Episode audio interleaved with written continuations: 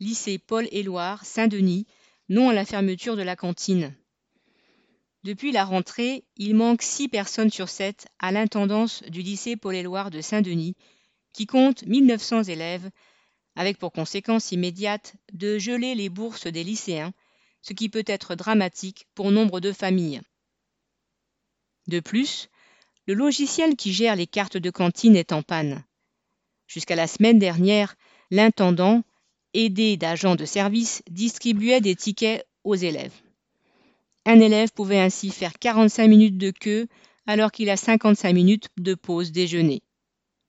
Face à cette situation, le proviseur a donc décidé de fermer purement et simplement la cantine du mardi au vendredi, expliquant aux parents indignés que c'était une manière de faire pression sur le rectorat pour qu'il recrute le personnel manquant.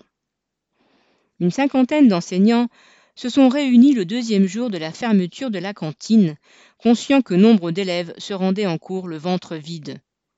De nombreux parents n'ont pas de quoi donner tous les jours 5 euros à leurs enfants pour leur déjeuner. Certains élèves sont des mineurs isolés.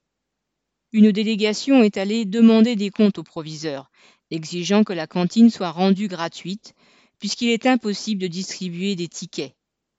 Le proviseur a prétendu qu'une telle mesure serait illégale.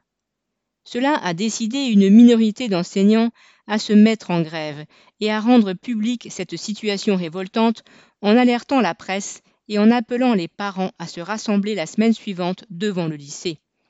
Bizarrement, la cantine a ouvert le vendredi avant la date prévue. C'est une petite victoire. Le rassemblement était maintenu jeudi 30 septembre parce que de nombreux problèmes n'étaient pas encore réglés. Correspondant Hello.